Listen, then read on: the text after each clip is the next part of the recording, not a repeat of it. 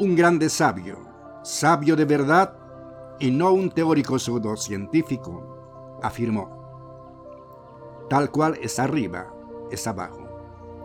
Vale decir, tal cual es en el macrocosmos universo, es en el microcosmos hombre. Si en el inconmensurable universo todo es energía, en el limitado ser humanoide llamado hombre, ¿es todo energía? En el cosmos todo es energía. En la bestia lógica todo es debilidad.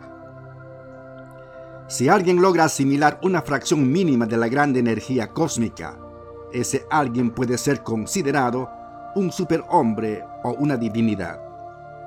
La criatura humanoide, graciosamente denominada ser humano, lo único que hace es derrochar, despilfarrar su caudal energético cósmico y luego convertirse en una simple hueca batería pletórica de podredumbre racional.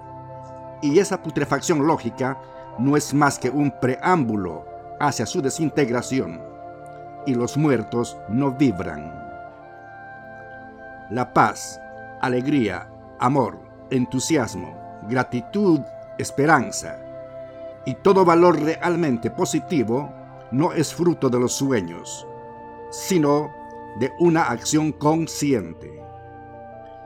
Toda acción consciente precisa de eso que es energía, y esa energía dimana precisamente de la fuente ígnea de la creación, que es el sexo. Ningún meretriz de la epilepsia orgásmica puede jamás vivir el amor, la felicidad.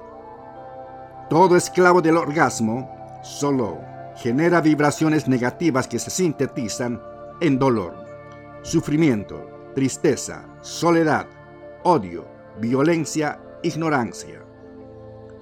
La ley de la atracción solo atrae a aquello que es semejante. Otra es la ley de difusión, que emite o envía vibraciones muy propias y personales, las que solo son bien recibidas por agentes semejantes. Los alcohólicos y drogadictos, de manera general, compatibilizan en sus relaciones gracias a las vibraciones generadas por sus vicios. Los mercaderes y comerciantes de la misma manera, al igual que cualquier persona, todo en función de sus simples egoístas intereses. Si alguien piensa que con sus pensamientos, con su energía y vibraciones positivas, va a cambiar a las personas o al mundo, simplemente está soñando. Nadie puede cambiar a nadie, absolutamente, salvo que sea temporalmente y bajo el efecto de hipnosis o posesión mediúmnica. Todo cambio, toda transformación es personal, es íntima. Todo cambio y transformación es voluntario.